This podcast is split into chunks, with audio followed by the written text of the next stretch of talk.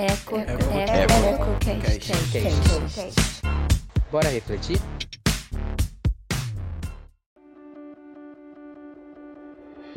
Oi, pessoal! Sejam muito bem-vindos à segunda temporada do EcoCast, projeto do Laboratório 1 do curso de jornalismo da Eco. Antes de mais nada, queremos parabenizar a turma de jornalismo anterior, coordenada pela professora Cristiane Costa, pela criação desse projeto incrível e também agradecer por vocês terem nos dado a oportunidade de estar aqui dando continuidade a ele.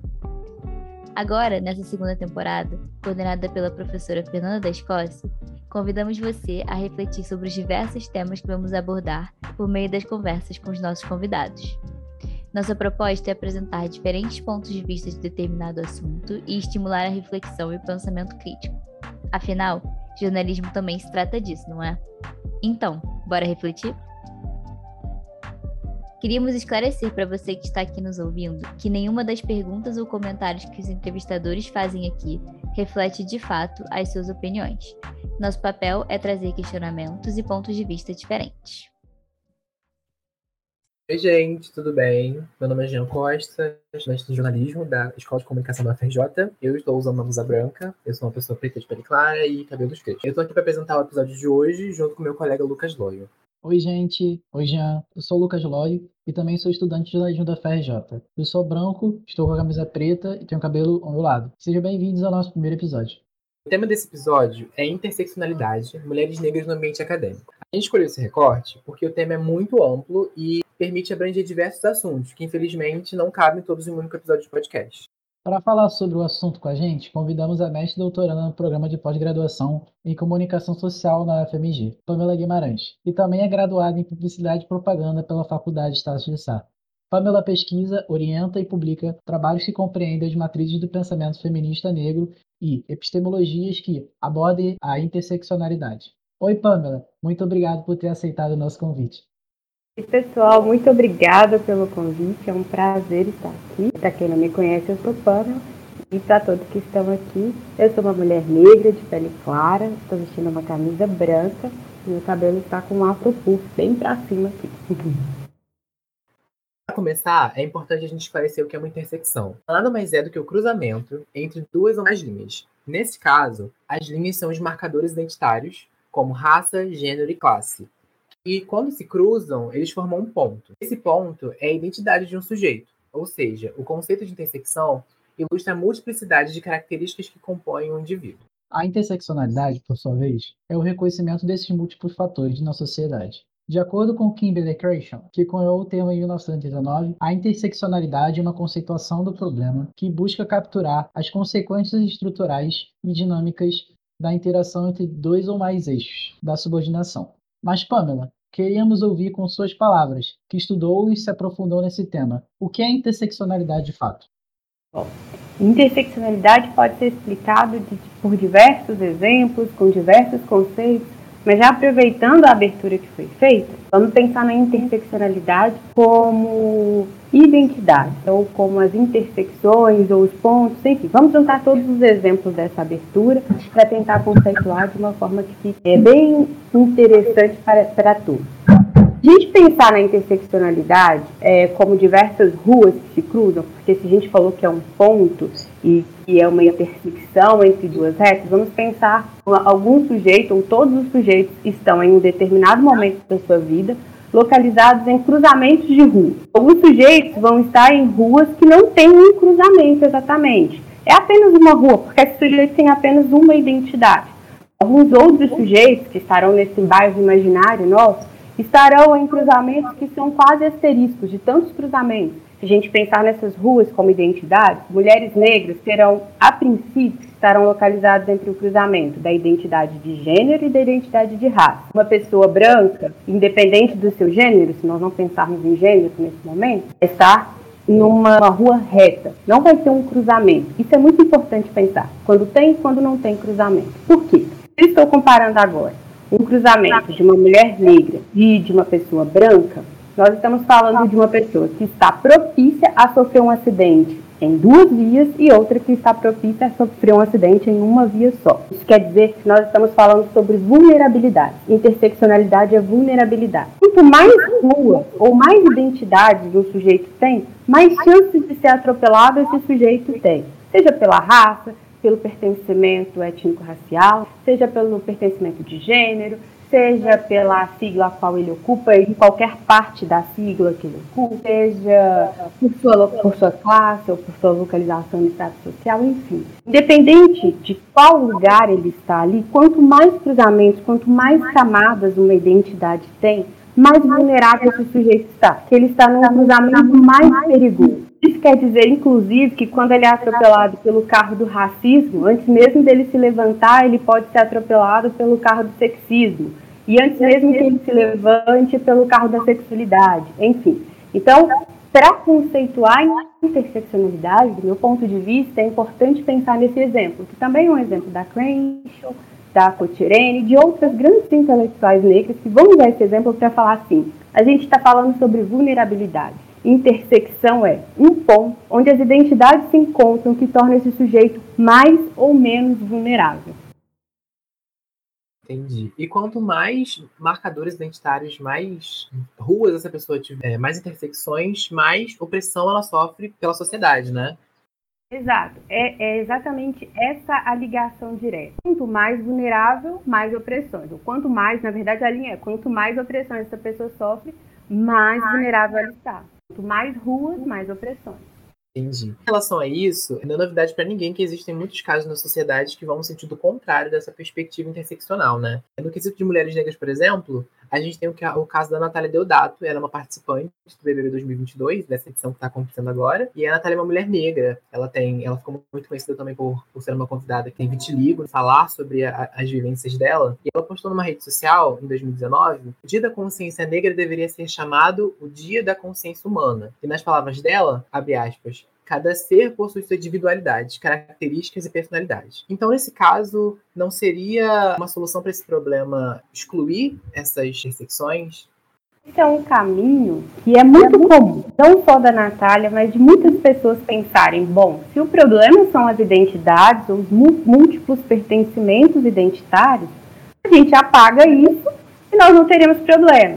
Acontece que em nenhum momento nós somos uma sociedade sem divisões, não há para onde voltar. Não há um lugar onde as divisões não existiam em que nós possamos voltar para esse lugar a qualquer momento. Esse é o primeiro ponto, assim. Não existe um lugar de volta onde as identidades, os pertencimentos, as opressões não existiam. Elas tinham outras naturezas e elas vão se transformando à medida que o tempo vai passando, mas elas sempre existiram. Esse é o primeiro ponto. O segundo, eu vou me filiar a Crenshaw, assim, para dizer que é importante o reconhecimento das especificidades. A gente falou até agora de vulnerabilidade, né, de opressão, mas isso também gera especificidade. Por exemplo, é importante, e aí eu imagino que talvez em algum momento a gente passe por aí, então eu vou falar rapidamente, mas é importante um sistema que tenha cotas, porque esse sistema identificou que alguns sujeitos têm especificidades que fazem com que eles fiquem de fora, ou do mercado de trabalho, ou do sistema educacional, de vários lugares. Então, são essas especificidades que geram um lugar de marginalidade. Como que eu vou corrigir esse lugar de marginalidade? Ou como que eu vou abrir portas? Reconhecendo as especificidades. Então, se hoje eu vir e falo assim, somos todos humanos, ou somos todos macacos, ou somos todos qualquer coisa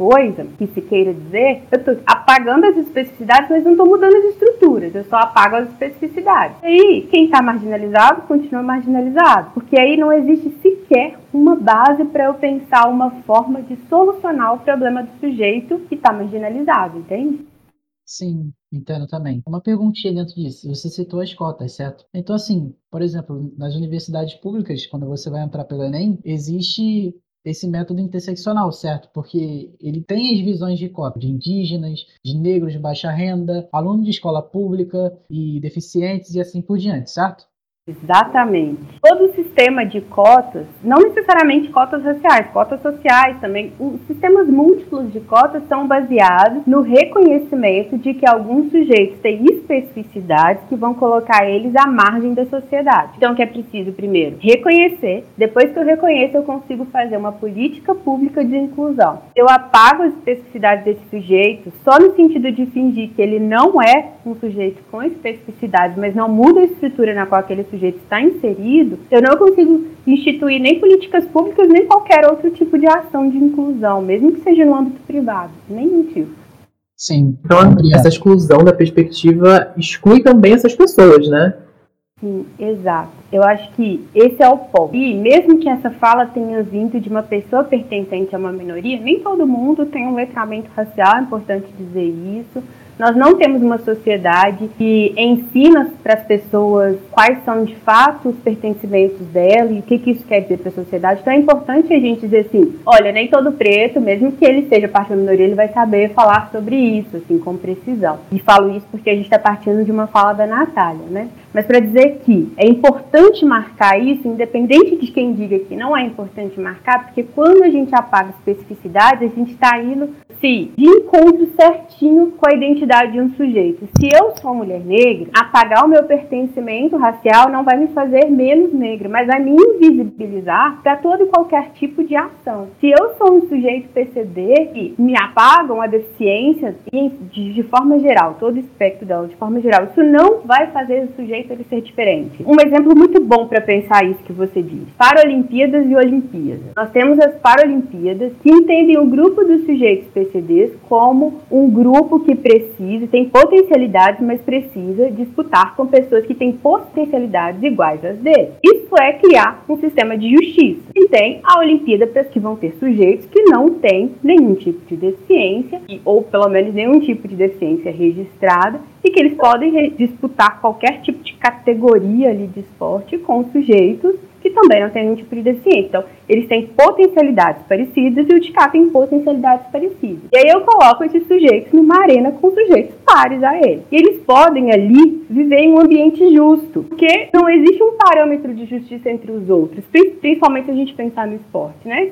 Se, eu coloco essas duas categorias juntas, elimino a ideia de Paralimpíadas e coloco dois. Quais serão os parâmetros? Como que eu vou explorar as potencialidades de todos esses sujeitos, sabe? Não necessariamente eu vou apagar no sentido de falar esse sujeito não existe, mas eu invisibilizo ele, eu não crio forma de incluí-lo na sociedade. Fingir que falar que não existe mais diferença racial não vai apagar a minha cor. Falar que não existe mais diferença de sexualidade não vai apagar o meu pertencimento. Dizer que sujeitos trans são sujeitos como quaisquer outros e que não precisam do dia da visibilidade trans, por exemplo, não vai fazer com que esses sujeitos não morram. Não vai fazer com que esses sujeitos não sejam os mais assassinados, que não tenham perspectiva de uma velhice, entende? Então, isso de dizer que esses sujeitos não vão mais existir ou apagar esse sujeito é no sentido de dizer assim, olha, o que vai acontecer na verdade é que eles vão continuar existindo completamente invisíveis a qualquer tipo de ação, completamente desprovidos de qualquer direito. Não serão cidadãos, não participarão da sociedade. Em última instância é isso. Parece que se a gente apaga todos esses pertencimentos, a gente vai viver num paraíso, mas o que a gente vai fazer na verdade é simplesmente cercear de direitos quaisquer sujeitos que tenham quaisquer diferenças identitárias.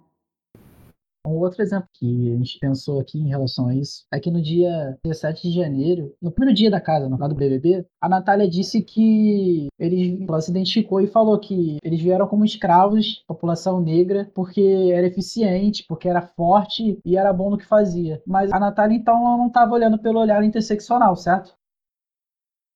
É, vou fazer um parêntese antes de responder de fato para dizer que um dos meus grandes aprendizados desde que eu comecei a dar aula é ficar muito atento ao Big Brother, porque absolutamente todos os exemplos que o ano inteiro assim vão falar sobre questões raciais que a gente vai ter que discutir, que vão ser debatidos, vão vir da casa. Isso é muito interessante. É um grande aquário assim, né, para a gente ver discussões. É como se fosse um recorte assim da sociedade lá dentro e a gente tira os exemplos de lá para poder enxergar aqui fora. Sim, desde o ano passado isso está acontecendo com uma força, assim, pelos próximos 365 dias pós-BBB, é o BBB que dita as pautas, assim, é muito interessante pensar isso. Mas eu, eu não esqueci da pergunta, Lucas, era só um parênteses mesmo.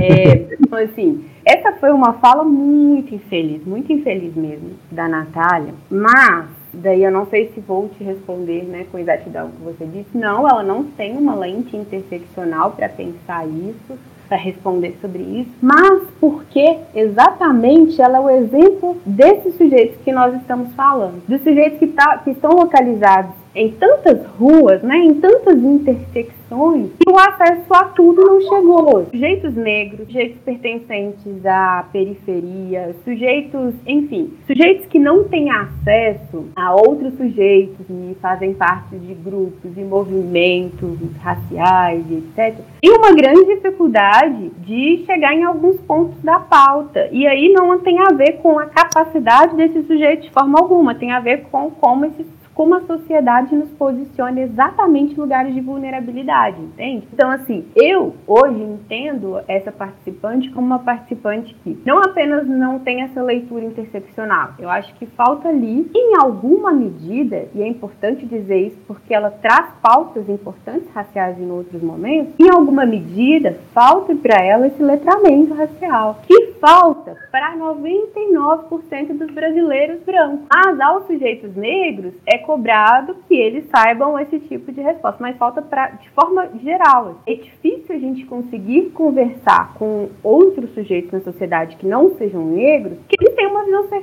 interseccional sobre a sociedade. Não tem. Aí se a gente trouxer de novo para a nossa discussão, nós vamos ver, por exemplo, fraudes em cotas raciais, nós vamos ver pessoas dizendo que, inclusive, esse é um ano para essa discussão sobre cotas, né? Dizendo que cotas não precisam existir, porque isso é exatamente a mesma fala da Natália, só que com outro argumento. Olha, dizendo que as cotas não precisam existir, porque isso é dizer que o sujeito negro, ou a mulher, ou o indígena, ou quem for contemplado, não tem capacidade de disputar aquela vaga como outro sujeito que é dito ou chamado de normal. E quando não é isso, é uma política reparadora, sabe? Então, é uma questão de letramento. Essa visão interseccional, do meu ponto de vista, 98% da população não tem. Mas só Natália, não tem. Inclusive governantes. Se tivesse, a gente teria políticas públicas muito mais efetivas. Perfeito. Certo. Por exemplo, o pensamento da cota remete à solução, certo? Inserir as pessoas que foram oprimidas pelo processo histórico de exclusão, seja pela má qualidade do ensino, seja pelo preconceito racial e pelos diversos fatores, deficiência, entre outros. Então, isso exatamente é pensar com olhar interseccional, desse modo, correto? Exato. Entender as especificidades é ter uma visão interseccional. Sim, obrigado. A gente tem outro exemplo também, que é o da empresa General Motors, que em 1976, cinco mulheres negras abriram um processo contra essa empresa nos Estados Unidos. A acusação feita era de que a corporação praticava discriminação racial e de gênero na contratação de seus funcionários. O processo foi dado como inconsistente pelo tribunal, pois a empresa possuía em seu quadro de empregados homens negros e mulheres brancas em sua maioria, trabalhando como secretárias. Dentro disso, a gente percebe que o fator das intersecções não foi levado levado em consideração. Qual a importância dessa perspectiva interseccional?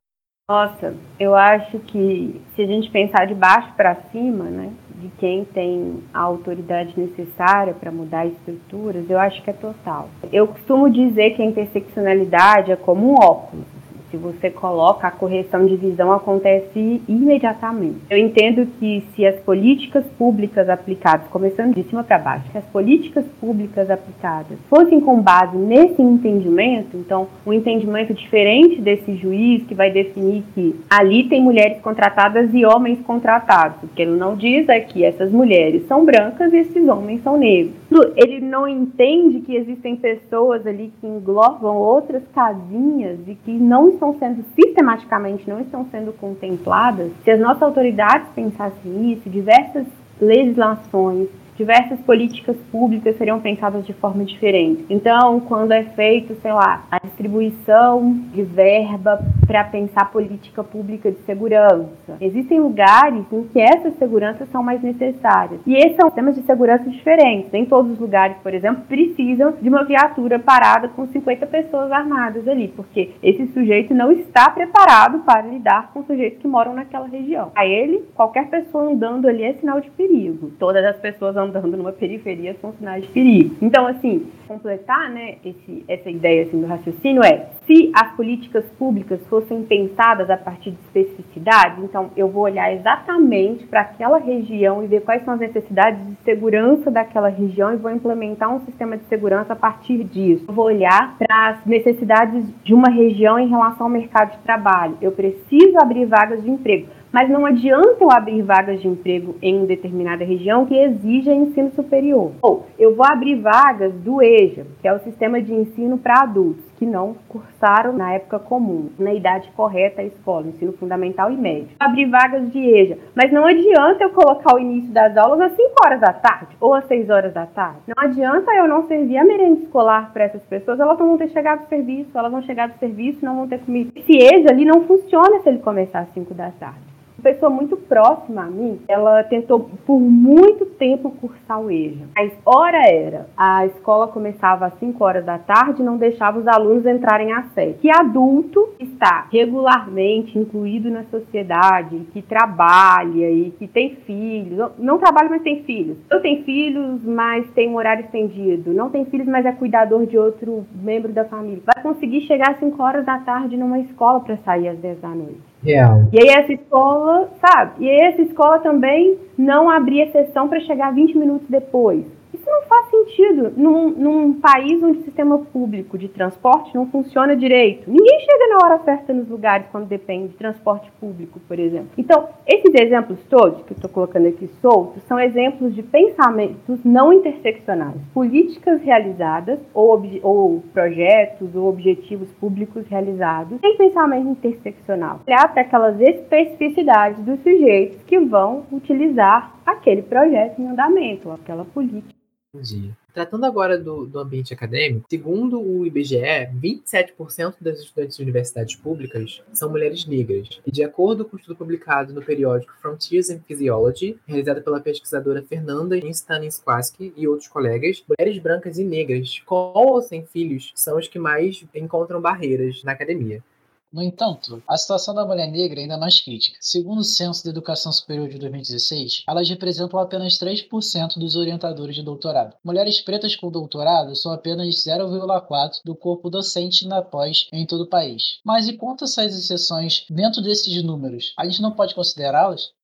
Dizer que essas pessoas ocupantes desses microespaços representam a maior parte da sociedade brasileira, que são os sujeitos negros, é incorreto, porque elas são exceções, elas não são a regra. Mas pensar apenas nelas ocupando esses espaços vai invisibilizar uma série de outros problemas anteriores. Nós não temos necessariamente nem toda mulher negra que vai fazer o curso superior vai querer lecionar, mas se nós temos um, um baixo número de mulheres na pós, um baixo número de mulheres negras na pós, um baixo número de mulheres negras, isso antes de lecionar tá? Na pós mesmo, cursando, um baixo número de mulheres negras no ensino superior, um baixo número de mulheres negras encerrando o ensino médio, nós temos um problema sistêmico, um problema muito maior e estrutural. Esses números lá no topo, para quem conseguiu chegar ao final desse ciclo, revelam muito mais do que apenas a não inclusão dessas mulheres nesse ensino superior. Revelam um problema educacional, problemas estruturais na educação, na inclusão de mulheres negras gigantescos. Então a gente pode considerar? Pode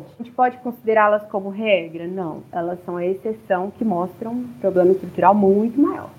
Entendi. Inclusive, essa questão, esse exemplo é o seu, né? Uma mulher preta, doutoranda. Como que é para você estar nesses ambientes, ocupando esses espaços que, no geral, não te contemplam, de certa forma?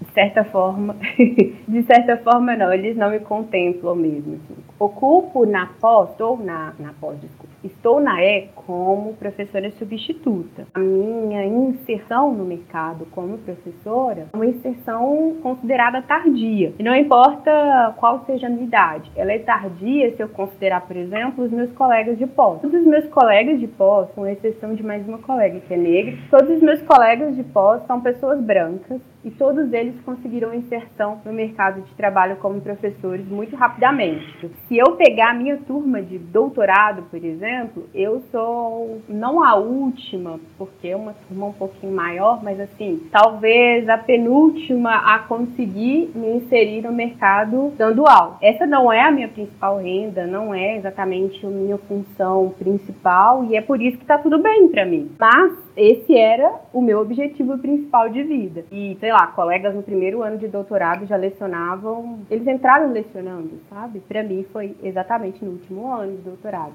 Tem questões aí. Sim, com certeza. Dentro desse contexto também, a gente pode usar o exemplo da Gissilane também, que é outra participante do BBB, e ela é uma mulher negra de 26 anos e é professora de biologia. Na apresentação dela para o programa, ela diz, abre aspas, meu maior orgulho foi de fato ter conseguido cursar o mestrado, porque a mãe dela sempre lutou para que ela conseguisse estudar. Um exemplo como esse dentro do BBB acaba dando mais visibilidade a esse grupo específico, né?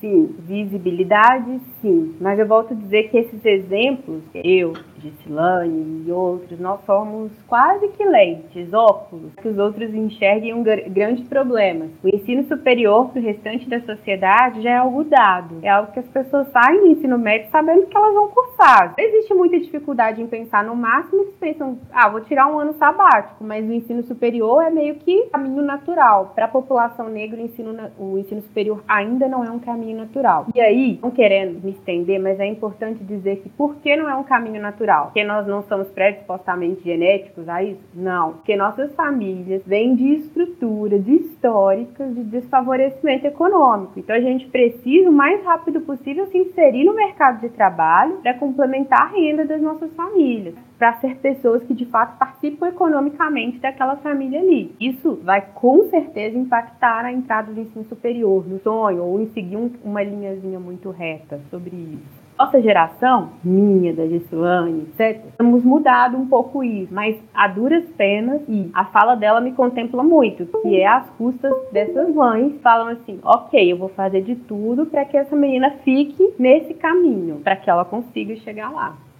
Isso a gente pode notar principalmente a questão de como as cotas influenciam nisso, né? Porque apesar de, na minha opinião, pelo menos ser um pouco ainda precário o sistema de cotas no Brasil, a gente tem essa questão de que a gente tem uma certa intersecção nessas cotas, né? Tipo, pessoas pretas com renda abaixo de 1,5 salário mínimo per capita e etc. Isso, você acha que isso influencia de forma assim direta para que essas pessoas ingressem no ensino superior?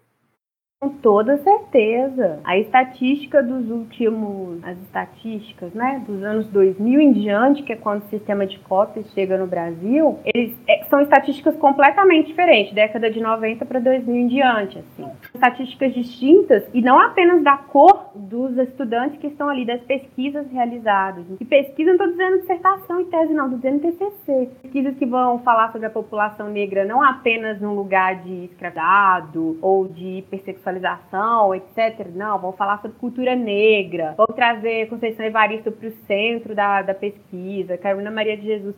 Toda essa estética da academia muda a partir do sistema de cotas. E eu concordo plenamente, é um sistema precário ainda. O que a gente tem e é o que a gente não pode perder, mas ainda é algo completamente precário, algo que precisa muito de ajuda. Hoje, para você ter uma ideia, no ensino superior as cotas ainda são um pouco mais bem estruturadas, mas na pós-graduação, basicamente abre-se uma portinha que é assim: aqui são ampla, ampla concorrência e aqui está entrada por cota. Escolha qual que você quer e tenta ir.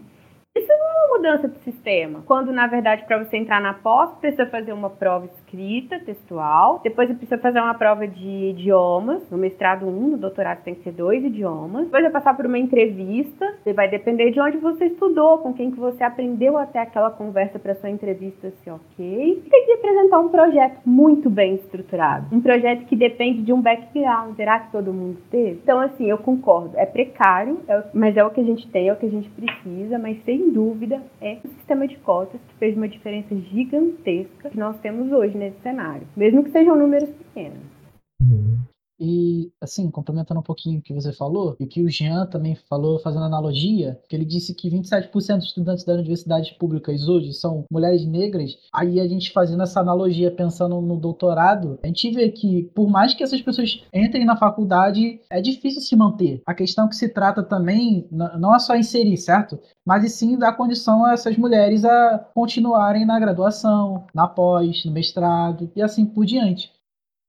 É isso, tanto Lucas quanto Jean, assim, essa é uma leitura perfeita. Não basta abrir uma porta, senão mostrar qual é o caminho para passar por essa porta, porque outras pessoas receberam essas dicas de caminho desde quando nasceram. Então não basta só abrir a porta e falar, estão todo mundo em pé de igualdade, não estão. Um aluno frequenta escola de inglês desde que ele tem três anos e o outro está fazendo um cursinho ali, às duras penas, às sete horas da noite toda semana para conseguir entrar, são resultados diferentes que nós vamos ver. Isso é um ponto, a entrada. Outro ponto é a permanência. Hoje, a voltar a falar a estética da pós, da academia, é assim: as aulas acontecem no turno da tarde, do muito no turno da manhã. Agora, com o ensino à distância durante a pandemia, algumas estão sendo colocadas à noite, mas a maior parte, isso no Brasil inteiro, de tarde e de manhã. Como que faz com quem trabalha? Se a gente for pensar, por exemplo, nem todo mundo consegue bolsa e nem toda bolsa consegue sustentar uma família. Então, assim, quem não consegue bolsa tem que trabalhar, mas como trabalha se você precisa sair duas ou três vezes por semana, numa tarde, para ter três horas de aula? Como que compensa esse tipo de horário no trabalho? Muito difícil.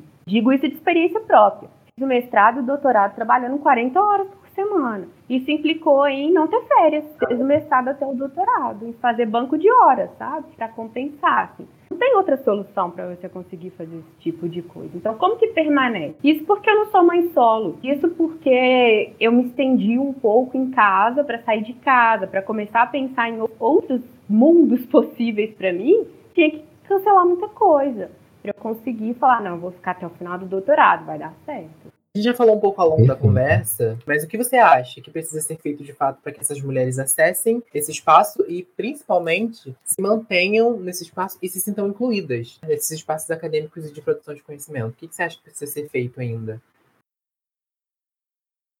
Ah, eu acho que tem tanta coisa. Vou contar uma historinha breve, assim. Quando eu entrei na pós, era esse cenário que eu passei para vocês que eu tinha, fazer compensação de horas para estudar, etc. E esse era o cenário dos meus colegas também. Era um cenário político melhor, então tinham bolsas, mas a bolsa não contemplava as minhas necessidades. Fazia menor sentido eu tentar a bolsa. Enfim. E aí, quando eu entrei, foi isso. Passei o mestrado todo trabalhando muito, e estudando a duras penas, defendi o mestrado. No doutorado, que foi no ano seguinte ao mestrado, eu entrei no doutorado, o primeiro ano foi um ano, assim, bem complexo. Ao final do primeiro ano, e as matérias à tarde, só tinha uma quantidade maior de disciplinas à tarde que eu tinha que fazer. Isso me dificultou muito. E aí, no segundo ano, começou-se o sistema de cotas no meu programa de pós-graduação, que eu vou chamar de PPG. Ficar mais fácil. Bom, o PPG abriu o sistema de cotas e entraram duas pessoas e tinha uma dezena de vagas, mas conseguiram passar duas pessoas pelas quatro etapas, duas mulheres. Uma, como eu vou falar aqui, uma forma juridicamente possível. A entrada dela foi questionada e aí ela teve que responder judicialmente por diversas questões. E a outra entrou ok, mas uma dezena de pessoas tem, por vaga tinha duas dezenas de pessoas tentando. E ainda assim só duas pessoas, duas pessoas mesmo, isso é o número real, passaram por cotas nesse primeiro momento. No segundo ano, então, vendo esse cenário, nós juntamos um grupo, eu mais duas colegas também negras, de anos diferentes, então a gente então, vamos criar um grupo preparatório de estudo para que os alunos negros consigam acessar esse ambiente gente precisa primeiro parar a inglês instrumental para fazer a prova, para escrever um projeto que os professores gostam, então uma espécie de iniciação científica, escrita acadêmica. Esse projeto tem que estar de acordo com o próprio PPG, coisas que ninguém te conta. Vamos conseguir ou tentar pelo menos explorar todo o edital, porque no edital tem uma bibliografia que os alunos têm que fazer a prova e vamos preparar para a entrevista a gente consegue um psicólogo voluntário para preparar o pessoal para a entrevista e assim nós fizemos. Esse projeto funcionou por quatro anos e é um projeto que quem não passou da primeira passou na segunda. Todo mundo conseguiu entrar. Então, o primeiro ponto para mim é um grupo de estudos pré-acadêmico. Você precisa nivelar as pessoas para elas entrarem. O projeto demonstrou no nível micro, apenas em um PPG, que era o que eu fazia parte, mas demonstrou que isso é possível. Porque aí, quando as pessoas entravam, a gente tinha, por exemplo, uma colega, aí a cor do PPG mudou, ficou predominantemente negro, mas eu tinha uma colega que fazia três faxinas por dia. Dessas faxinas, ela ia para a disciplina, para ter aula. Uhum. E aí é entrega de projeto atrasado, qualificação pedindo extensão de prazo para conseguir. O computador não funcionava direito e estragou de tudo durante. Como que compra um computador para conseguir escrever? Então, a gente tem que dar condições para que essas pessoas estejam, condições de fato é, econômicas, seja bolsa, já acesso aos, nesse momento sanitariamente é complexo, mas acesso a laboratórios bem equipados. A faculdade não precisa fornecer computador para todo mundo, mas precisa de um espaço que tenha computadores para que os alunos consigam escrever suas pesquisas, caso eles não tenham um computador em casa. E aí, é tão importante, assim, tão interessante a gente refletir olhando para trás, que, por exemplo, veio a pandemia e a universidade conseguiu distribuir uma bolsa computador para as pessoas comprarem computadores. Um computador não top de linha, mas conseguiu fornecer isso. Conseguiu fornecer computadores que ficavam parados, conseguiu fornecer auxílio para a internet. Antes isso não foi pensado, porque era agora, nesse momento, a população toda está sendo atingida. Mas quando é a população, uma população específica, especificamente a população negra, esse tipo de projeto não é pensado. Então, ter essas condições econômicas é importante para além da pandemia. É importante quando você pensa em públicos que são vulneráveis o tempo inteiro, vulneráveis socialmente o tempo inteiro. Então, esse tipo de projeto é importante. Projetos que vão dar estruturas econômicas, estrutura para que essas pessoas estudem. E abrir a biblioteca e dizer que tem um livro que você precisa, hoje em dia, resolve, sabe? Então, é abrir portas, qualificar para as pessoas passarem por essas portas. Entrou? Conseguiu? Deu certo? Como que você está? Dá para ficar aqui? Quais são suas condições para ficar aqui? Isso, gente, um questionário socioeconômico resolve. Uma vez, comprando computadores ou equipando um laboratório, você resolve isso a longo prazo, sabe? Então, assim, é possível, mas é preciso pensar nesse espaço. E isso, gente, só conversando com esses sujeitos. Igual, igual a universidade fez durante a pandemia. Conversou, viu quais eram as necessidades e supriu. A mesma coisa precisa acontecer quando a gente pensa no sistema de cotas a longo prazo. Sim, com certeza. Existem muitos projetos sociais que ajudam as pessoas sem acesso a alcançar o sonho na faculdade. Algum desses projetos exigem um processo seletivo que avalia a renda e a situação dos alunos. Da interseccionalidade, esse sistema de avaliação é válido?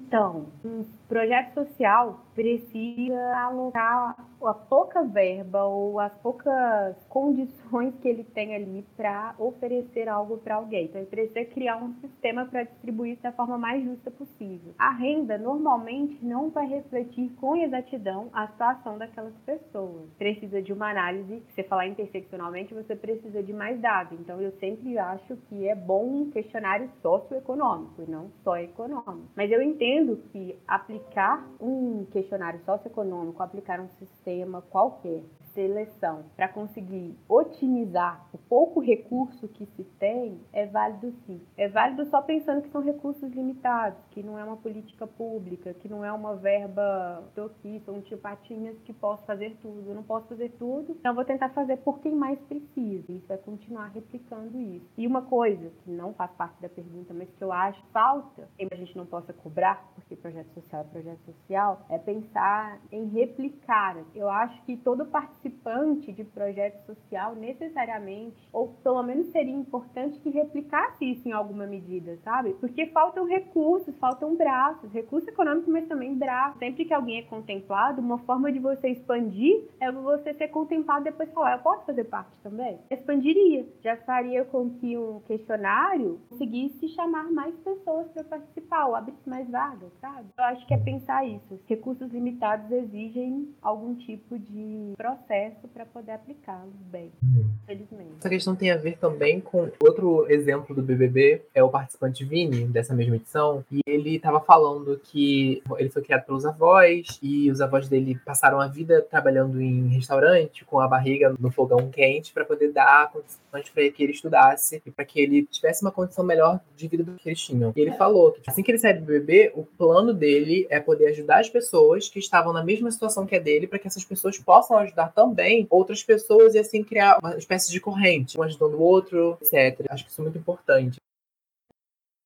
É isso, e tem acho que duas coisas na sua fala que são muito relevantes, assim, a partir da participação dele. A primeira, que quando nós, população negra, acessamos alguns lugares, a gente não consegue de cara tudo que outras pessoas conseguem, porque a gente tem toda uma comunidade para trazer junto. Então, ele tem que devolver primeiro para os avós. Assim como teve até um post muito interessante essa semana sobre isso. Camila Deluxe comprou uma mansão, antes disso ela comprou um carro para o pai, e antes disso várias coisas estrutura familiar. Gabi de Preto, antes de comprar uma casa própria, apartamento para a mãe. Então, primeiro, tem isso de você ter uma comunidade em situação precária, ou mais ou menos em situação precária, depende do nível, mas tem que você precisa trazer junto. E depois você tem isso da comunidade. Bom, eu passei por aqui, agora eu preciso devolver algo para essa comunidade de forma mais ampla. E você participa de projetos, cria projetos. Então, assim, é possível alcançar, subir, tchau e seguir a vida. Mas é quase contraditória minha fala, é possível, mas é quase impossível, sabe? Com um pouquinho de consciência, você não consegue fazer esse caminho assim. É voltar e falar o que, que eu posso oferecer para essa comunidade. Não sei se vocês já escutaram o podcast A Fé, da Karina Vieira com a Gabi Oliveira. Um episódio muito legal desse podcast, assim, que me tocou. Elas contando, ambas são filhas de mulheres que trabalharam no serviço doméstico por muito tempo. E aí elas contando sobre como grande parte do processo terapêutico delas é levar para terapia, mas meu Deus, como que eu tô ganhando esse dinheiro e minha família não ganhava nada e tal. E a Gabi falando assim, uma publi que eu fazia no começo custava, sei lá, um salário de um ano da minha mãe. Uma publi que eu fazia em 50 minutos. Então, minha cabeça não conseguia processar, fazer uma publi e ganhar tanto dinheiro quanto minha mãe trabalha um ano, um serviço pesado, ela não conseguia, sabe, assim, nem chegar nesse valor direito, ou não aproveitar esse valor como ela aproveita. Isso é uma grande questão psicológica nossa, população negra, de a gente tem uma comunidade muito precária atrás, a gente não consegue dar um passo e deixar essa comunidade para trás, sabe? E não é precária no sentido de coitadinhos, não. Precária no sentido de abandonar a própria sorte, sem políticas efetivas. Aí você dá um passo e fala: ok, cheguei nesse passo, tenho que voltar e fazer para as outras pessoas que estavam no mesmo degrau que eu semana passada. Porque outra coisa importante é a gente pode descer o degrau. Tão fácil quanto a gente sobe, a gente desce o degrau. O nosso lugar, jeito negro. Importante essa fala, falou demais.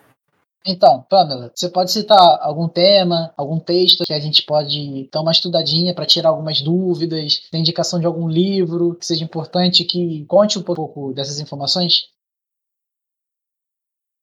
Enfim, vamos lá, tem uma listinha. Autoria internacional. Olha que interessante. A gente começou falando que o conceito de interseccionalidade foi cunhado em 1989 pela Kimberly Crenshaw, e isso é uma verdade. Porém, nossas joias da casa já falavam sobre isso muito antes. Então, no Brasil, Lélia Gonzalez, em 1984, escreveu um texto Racismo e Sexismo na Cultura Brasileira. O texto está disponível na internet, é um texto da ANPO, é só digitar Racismo e Sexismo na Cultura Brasileira, Lélia Gonzalez que aparece, lá vai ter vestígios de interseccionalidade, vestígios de pensar como uma coisa nunca anda sozinha. Racismo tem com o sexismo, que puxa classismo, etc. Então a gente tem a Lélia, em seguida, de fato, a Kimberly Crenshaw, que é quem cunhou o conceito. Eu não gosto de passar coisas que não foram traduzidas, então eu aconselho a pegar um texto dela de 2002, digitar interseccionalidade Kimberly Crenshaw, 2002, vai aparecer o primeiro texto traduzido dela. Depois, chegar nesse, vão ter várias referências de outros que podem ou não estarem traduzidos.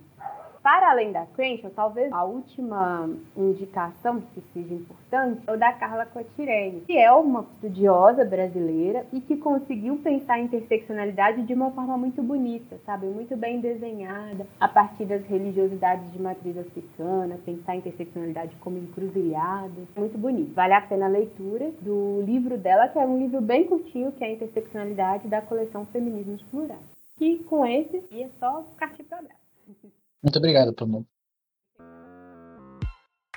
Bom, galera, esse foi o primeiro episódio da segunda temporada do EcoCast. Obrigado a todos que estaram até aqui. E, Pamela, muito obrigado por ter participado com a gente. Foi incrível e muito esclarecedor. Obrigada pelo convite, o prazer foi meu. E precisando, estarei aqui à disposição sempre.